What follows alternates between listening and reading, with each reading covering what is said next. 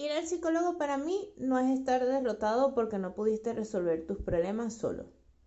Más bien es darle la cara a tus problemas acompañados de una caja de herramientas que antes no veías que tenía, pero que estaba ahí. En casa existe un viejo remedio para las heridas, unas gotas de limón, que aunque producen ardor, curan. Lo mismo pasa con las verdades, duele cuando te las dicen, sanan cuando las escuchas. Bienvenidos a Exprimiendo el Limón.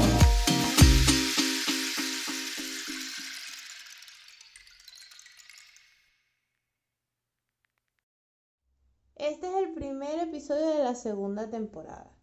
Y en esta segunda temporada realmente lo que quiero transmitirte son mis experiencias como paciente. En mi Instagram, arroba psicorose, vas a ver escritos acerca de temas existenciales, porque nunca te voy a colocar qué es la ansiedad, qué es la depresión, porque bueno, eso lo puedes googlear. Pero en en esta nueva temporada realmente lo que quiero es mostrarte lo que a mí me ha servido y quizás de una forma un poco más graciosa, pero también más sincera y más profunda. Entonces, este primer episodio no podía pasar eh, por debajo de la mesa sin que tocara el tema de cómo fue que yo decidí ir eh, a terapia psicológica. Y la verdad es que eh, fui porque era un requisito que tenía que cumplir para poder graduarme de terapeuta gestal. Realmente eran como 120 horas que tenía que hacer. Entonces tenía 21 años cuando fui eh, por primera vez a terapia y fue con un hombre. Ya te voy a contar más o menos cómo fue ese tema de eh, decidir que fuese un hombre y no una mujer y por qué. Pero bueno, en la actualidad eh, tengo 29, así que más o menos ya debes haber sacado la cuenta de cuántos años tengo haciendo terapia. Voy una vez al mes eh, por, bueno, por temas de, que ya tengo bastante tiempo y lo he acordado con mi terapeuta así, así que no pasa nada. este tema de, de la forma, de cómo se hacen las cosas, lo puedes conversar con tu terapeuta no es algo tan rígido que tiene que ser todas las semanas porque sí, porque, eh, porque así lo dice una ley que no sé cuál es o, o, esto no está escrito en piedra. Entonces, son acuerdos. Y lo bueno de la terapia es eso, la flexibilidad que tiene. Entonces, bueno, volviendo al cuento de, eh, del instituto que me pedía las 120 horas de terapia, en los cuatro primeros años, desde los 21, se hacía terapia todas las semanas. Y ya después, con el tiempo, las coloqué quincenal y luego ahora, desde hace como, si tengo ya dos años que estoy viviendo aquí en España, sí, más o menos como, como dos años que la hago una vez al, al mes. Tú dirás, bueno, pero si al principio fue un requisito, ¿por qué sigues yendo? O sea, Rosa, ¿será que tienes un problema mental bastante grande? La verdad es que lo puedes llamar como quieras. Yo tengo una filosofía de vida y mi filosofía es que si esto me ayuda en los momentos más difíciles de mi vida, ¿por qué no conservarlo? ¿Y por qué si aferrarme al malestar? Porque tú sabes que los seres humanos tendemos mucho a hacer eso. Somos expertos en acostumbrarnos a lo malo y quedarnos ahí. Entonces, en mi filosofía de vida, eh, yo tengo como premisa que si me sigo moviendo, experimento nuevos cambios. Y si hay cambios, esto viene acompañado de miedos, expectativas, de sueños, y eso hace que existan inevitablemente nuevos problemas. Entonces, para responder a tu pregunta de por qué sigo yendo a terapia, para mí es si sigo respirando lo voy a seguir haciendo. Si me sigo moviendo, sé que a mayor movimiento, mayor es la probabilidad de estar frente a nuevos conflictos. Entonces, em, cualquiera pensaría que yo soy como masoquista, porque si sigo haciendo cosas nuevas, eh, tengo nuevos conflictos. Pero yo te voy a decir una cosa, de verdad que mi vida eh, con un mismo problema me aburre. Entonces, eh, prefiero seguirme moviendo, experimentando cosas nuevas y si sigo yendo a terapia, por lo menos no voy a ir por los mismos problemas. Voy a ir por problemas nuevos. Y esa es, esa es mi filosofía de vida. Respeto totalmente si la filosofía de vida eh, que tú tienes es distinta y sobre todo si crees que la vida no está llena de conflictos. te lo dejo a que lo pienses un momento. Vale, entonces, en este tema del primer encuentro, ¿cómo fue? O sea, ¿cómo fue, eh, más allá de ese primer encuentro, cómo fue que yo elegí? Porque tenía una lista de, de terapeutas y cómo fue que dije este. O sea, este es con el que me quiero ver. Pues eh, fue bastante... Mm, lo, lo estaba evitando. O sea, obviamente yo no quería ir a terapia. Tenía 21 años y, y no sé si lo quieres llamar inmadurez. La verdad es que yo no lo, no lo llamaría así. Porque hay personas que tienen 20 años y que son bastante, o sea, están bastante plantados. Yo, yo creo que es que yo quería evitar. Quería evitar eh, ese ese contacto conmigo mismo que no tuve en la universidad. Porque en la universidad no te obligan a hacer terapia. No es que te obligan, sino que no es que te lo piden como requisito. Entonces, recuerdo que mi primer terapeuta se llamaba Hugo. Eh, ¿Por qué lo escogí hombre y no lo escogí mujer? Eh, yo pensaba en aquel entonces que viéndome como con un hombre me daría como otra perspectiva de la vida, entonces, obviamente, al momento de escogerlo, ya estaba con mi primer prejuicio, sin ni siquiera sentarme frente a él, o sea, sin ni siquiera verle la cara, ya yo iba con, eh, en mi maleta con mi primer prejuicio. ¿Por qué? Porque invalidaba el trabajo de una mujer. O sea, se podrán imaginar por dónde viene la cosa.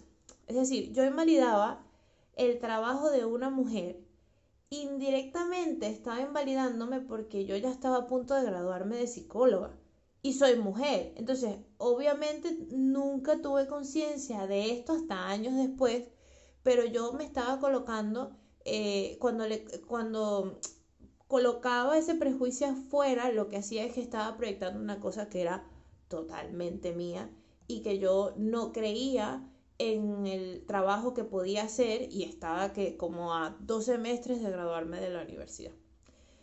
Pero bueno, como todo buen error, yo seguí para adelante. Y al final no fue tan error, ¿eh? porque con Hugo eh, hice dos años de terapia y las paré porque él se fue del país. Creo que hubiese seguido con él muchísimo tiempo. En ese momento que él, que él se fue del país, eso de la terapia online como que no.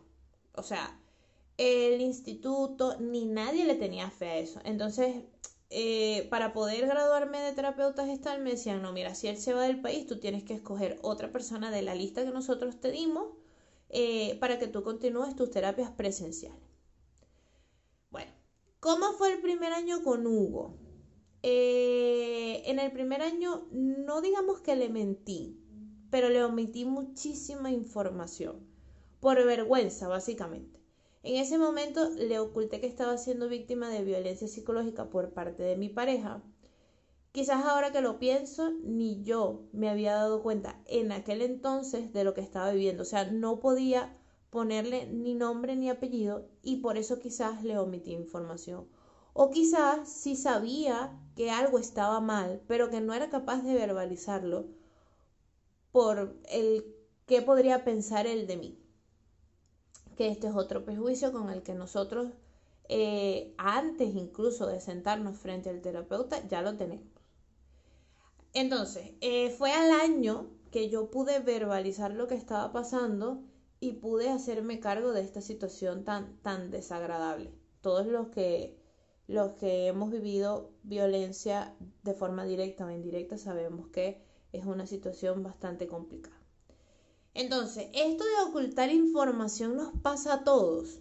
Pues bueno, mira, para mí es normal que ocurra. Porque estás frente a otro ser que no conoce, que te da vergüenza que te juzgue. Entonces, ya con este segundo prejuicio en, debajo del brazo, eh, esto hacía que el proceso de darme cuenta, el proceso de adquirir herramientas fuese incluso muchísimo más lento. Ese, esa frase de, conchale, ¿qué pensará de mí si yo le cuento esto? Seguramente creerá que estoy loca. Entonces, cuando le era eh, leal a esa tara mental, la consecuencia es que eh, todo el tema de, de, lo que yo trabajaba o, o de lo, o el provecho que le pudiera sacar a la terapia, pues era mucho más lento y mucho más como contaminado, eso sería la palabra. Entonces, aquí es cuando muchos dicen, ay, es que la terapia a mí no me ayuda, es que siento que no avanzo. Y yo, antes de decir esas cosas, eh, a mis amigos o, cuando los escucho decir a cualquier persona que, de repente no sabe que yo soy psicóloga y que, que soy terapeuta es, pero tú te has puesto a pensar si realmente estás siendo lo suficientemente sincero, no es con la otra persona, sino es contigo, ¿sabes? Porque tú al final estás ahí y, y es como, estás calentando el pupitre, como me decía mi mamá a veces cuando iba a clases y, no anotaba nada y, ¿sabes? Era como que, bueno, voy para allá hacer acto de presencia, pero al final no, es algo que estoy eh, sacándole el mayor provecho. Entonces, cuando te encuentres con esta primera traba, trata de regresarte la pregunta y decir, pero yo estoy, ¿qué estoy haciendo yo para que esto se dé? o, qué estoy haciendo yo para dificultar que esto se dé. Y ahí, sabes, como que antes de mandarlo todo eh, al carajo, es mejor que, te hagas esta pregunta. Es, como más sano. Ahora, mentirle, porque estamos hablando de omitir información, pero mentirle también es una cosa que hice. Y que hice no solo con Hugo, que fue mi primer terapeuta, sino que hice también con mi terapeuta que escogí después que él se fue del país. Pero bueno, ya eso, eso te lo... ese episodio o los episodios con ella ya te los contaré. Em, con Hugo los hechos casi siempre sin darme cuenta, o sea, sin alevosía, ¿ok? Los contaba siendo yo la víctima, pero nunca decía cómo yo reaccionaba. Entonces la historia tomaba un rumbo distinto. Obviamente Hugo y cualquier terapeuta sabe que el cuento contado desde Caperucita, el lobo siempre es el malo. Entonces al final nosotros buscamos esa otra parte de la historia. cuando digo nosotros es nosotros como terapeuta. Siempre como que escarbamos y hacemos esas preguntas que hacen clic. Que tú dices, bueno, de repente no va a soltar tanta prenda, pero por lo menos algo se logra aquí. Para que, para no ponernos de un bando cualquier terapeuta o psicólogo que se ponga siempre de, de, de, tu lado o del lado de la persona con la que tú te estás trabajando, por ejemplo, si tienes un conflicto con mamá, si tienes un conflicto con tu jefe, si se pone 100% de un lado, mm, esas son las primeras alarmas que tú dices, pero bueno, al final eh, los psicólogos también tienen prejuicios, eh, los terapeutas también tienen prejuicios y es necesario que nosotros eh, nos trabajemos esos prejuicios. Pero como paciente también necesitan, ¿sabes? Como, como necesitamos tener e, ese, ese oído o esa, o esa sensación de que, epa, aquello es lo que está pasando porque no puede ser que cada, cada vez en las sesiones se ponga siempre de mi lado o se ponga del otro lado. Entonces, e, eso hay que tenerlo bastante presente por si acaso. ¿Ok? Entonces, si es verdad que yo le mentí, eh, quizás con alevosía, quizás, quizás no. La verdad es que mm, puede ser 50 y 50, no me voy a poner aquí como que, ay, yo, yo no sabía o yo no me di cuenta, tal, porque quizás sí. Y, y yo conociéndome como me conozco, puede que en algunas veces sí haya dicho que sí para buscar esa alianza que de repente no conseguía afuera. Entonces, ahora el tema aquí es que si facilitamos el trabajo, eh, la inversión de tiempo y el dinero que estamos ahí invirtiendo, nos dará mejores frutos. Es decir, si nos damos cuenta que estamos omitiendo información, si nos damos cuenta que le estamos mintiendo, eh, la matica que estamos regando crecerá mejor, crecerá más linda, crecerá más rápido. Pero eh, los seres humanos somos bastante complejos y no te sientas mal si en algún momento de la vida has hecho terapia y te das cuenta de yo no lo supe mm, como aprovechar al máximo y tal, siempre puedes volver a empezar. Y, yo creo que aquí lo más valioso es darse cuenta de que vulgarmente la hemos cagado, porque esa es la verdad. Bueno, luego de él pasé a Alejandra, que así se llama mi terapeuta actualmente, creo yo que tengo como cinco años, si, no, si mal no recuerdo, haciendo terapia con ella. Eh, y con ella sí he tenido varias etapas, pero ahora la que más, más recuerdo y la que más me hace como figura, porque bueno, ya llevo muchos años ejerciendo como psicóloga y me lo han dicho mis pacientes, es que eh, hay pacientes que han tenido la sinceridad, que han tenido la fuerza y eso también te lo, te lo da el hecho de la relación que tú tengas con, tu terapeuta y de la confianza que, se que emerja de, de, ese vínculo es en algunos momentos te he tenido rabia o en algunos momentos no me has caído tan bien o en algunos momentos me he ido de la terapia con rabia hacia ti. Entonces la pregunta es, ¿yo he llegado a odiar a Alejandra? Yo no diría que odiar, la verdad es que no. Pero sí, sí te puedo decir con toda sinceridad que he salido muchas veces molesta de su consulta, tanto la presencial como la online. Eh, pero recuerdo un día que me dijo, no tienes que reclamar un puesto en la vida de alguien si tú no te sabes dar tu puesto. Eso para mí fue como un puñal y esto me lo decía porque yo llegué con un tema con la pareja que en aquel entonces tenía, diciéndole que no me dio mi puesto frente a los amigos y a la familia. Porque uno llega al psicólogo con ese show de que me hicieron esto, de que, de que la gente es mala, de que no puede ser, que yo tan buena que soy, entonces no me dan mi puesto. Eh, y lo hago es, o lo hice en aquel entonces, y lo hacemos, realmente es para buscar esa aprobación. en, este tema, la aprobación femenina. Creo que si este tema lo hubiese hablado con Hugo, hubiese sido otra cosa. O no lo hubiese hablado porque ya mi inconsciente iba con la intención de, eh, de como decir, chama, ¿sabes? Como que estoy ahí con el tipo y el tipo, ¿sabes? Me dejó morir prácticamente. Entonces yo lo que quería escuchar es que se pasó no puede ser, ¿sabes? Y ella no me dijo eso. Entonces, em, él me, ella me dice, si, si él no lo hizo, es que no es su responsabilidad, lo tienes que buscar tú, tienes que darte respetar tú. Y, y nada, cuando me dijo eso, yo la verdad es que no lo acepté, aunque le mentí, y con mi mejor cara le dije, bueno, sí, tienes razón, mentira. Cuando salí de ahí, o sea, tenía las orejas rojas de la rabia que tenía. Pero días posteriores a eso, le empecé a pensar y, dejé de rechazar esa idea y empecé a pensar de, bueno, mm, que, de qué tan cierto es lo que ella me dice. O sea, cómo, cómo, cómo mastico yo esta idea. Entonces cada vez que la pensaba o cada vez que le daba vueltas me parecía menos descabellada. Y al final dije, bueno, sí, si quiero respeto lo tengo que poner yo. Y eso hizo que para mí fuera un antes y un después en temas de lo que tiene que hacer mi pareja y cuál es mi responsabilidad para sentirme bien. Eh, duré como tres semanas sin aparecer hasta que, bueno, dije, mira, eh, Mm, pido una cita, pero nunca le dije, nunca le dije que, que, mm, que me había molestado y tal.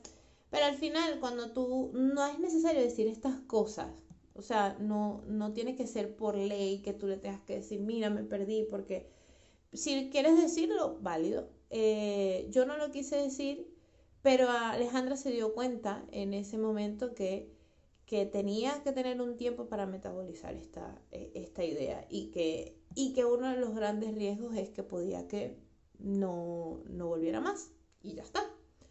Y si no vuelves más, pues tampoco pasa nada. No, el mundo sigue.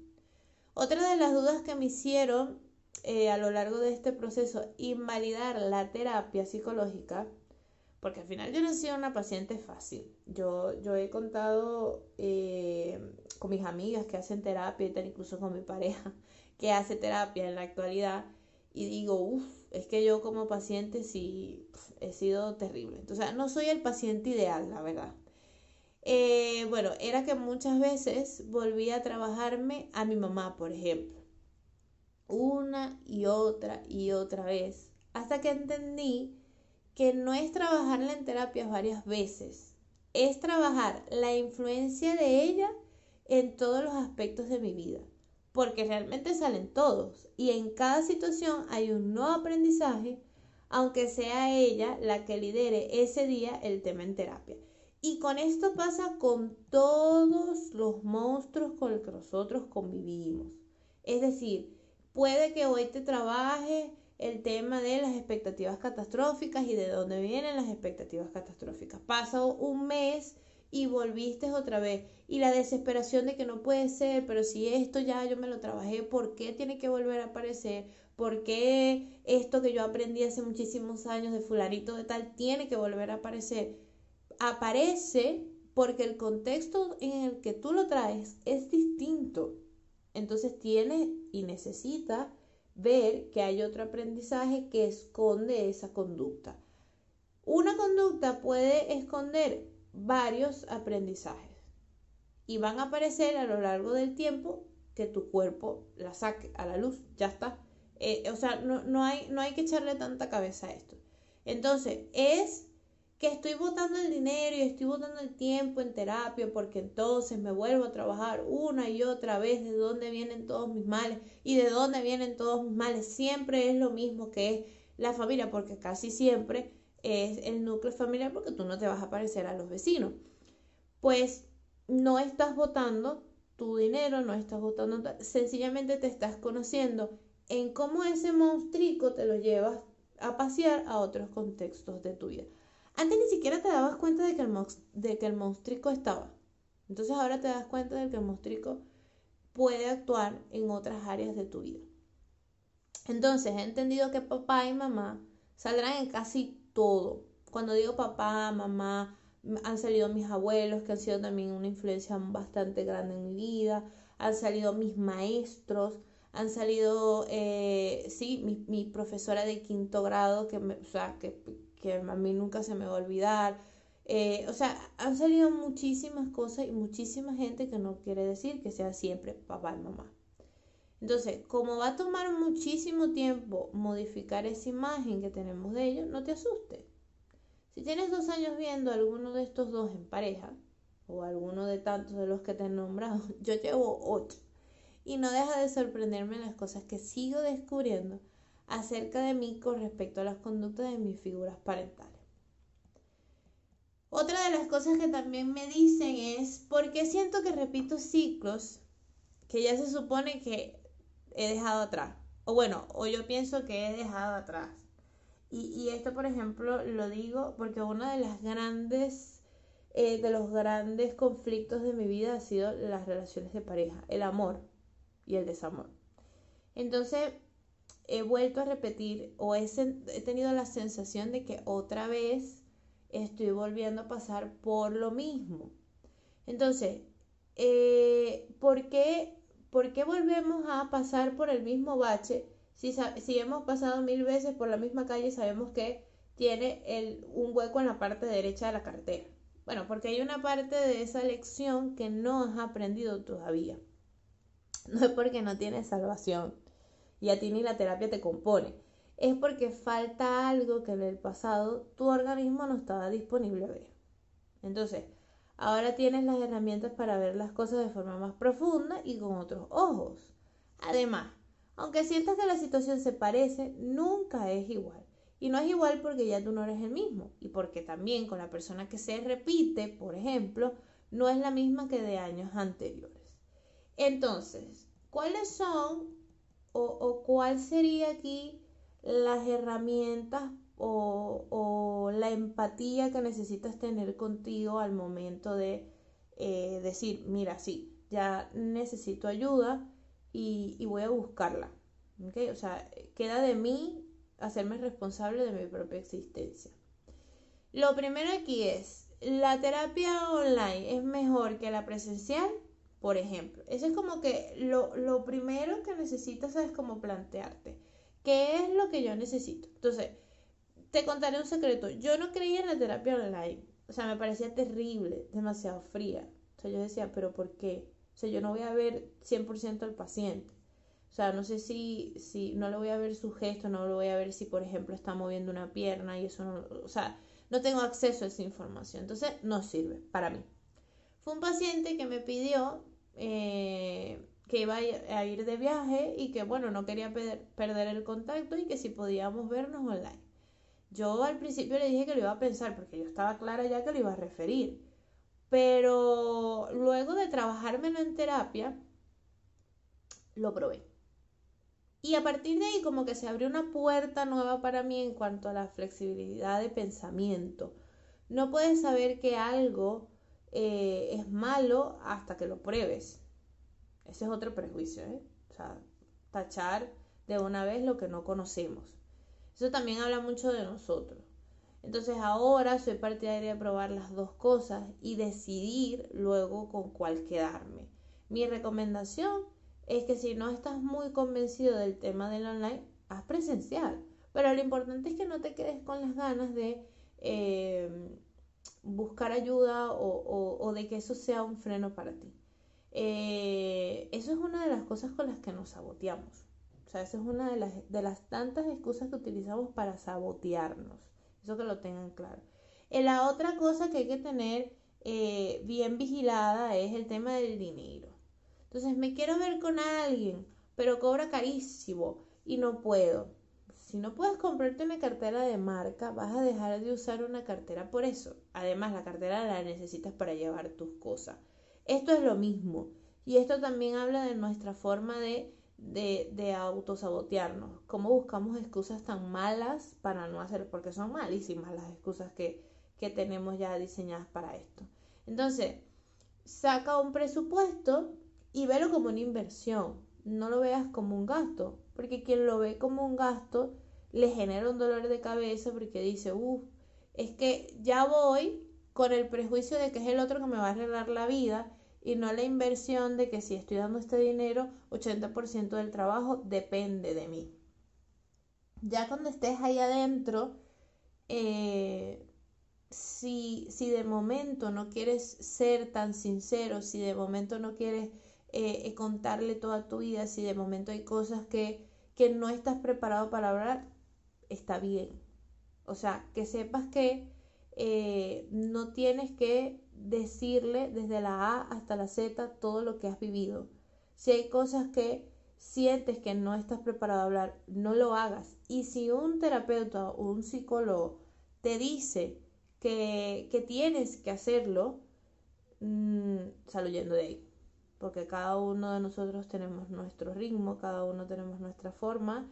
Y, y si es verdad que si omitimos o mentimos o nos saboteamos o, evitamos el tema de la terapia cuando ya la teníamos pautada, es una forma de sabotearnos. Eso sí, y eso va a tener una consecuencia a la larga, que es que no podamos utilizar de manera efectiva todas las herramientas que nos dan.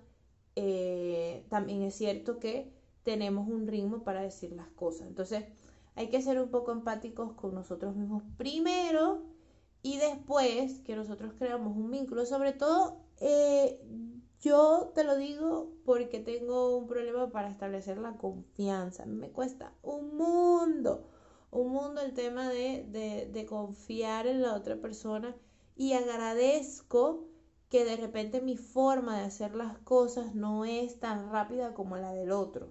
Porque bueno, yo, yo soy así y me ha aceptado así y no tengo ningún problema con, e, con, esa manera de hacer las cosas. Lo que sí es que te des cuenta de eh, para qué vas a hacer esto. Eso es lo más, lo más importante. ¿Para qué yo voy a buscar ayuda? ¿Y, y qué es lo que necesito? A partir de ahí empieza a, a ver con, con, cuál, con qué persona, eh, con tus prejuicios y todo, porque es que vas a pedir una cita psicológica con tus prejuicios y todo, que eso ya te lo vas a tratar en terapia. Pero sí trata de ver el para qué vas a hacer esto. ¿okay? Si es porque te lo dicen o es porque tú realmente crees que necesitas ayuda para resolver las cosas que lamentablemente solo y que esto nos pasa a todos no has podido hacer.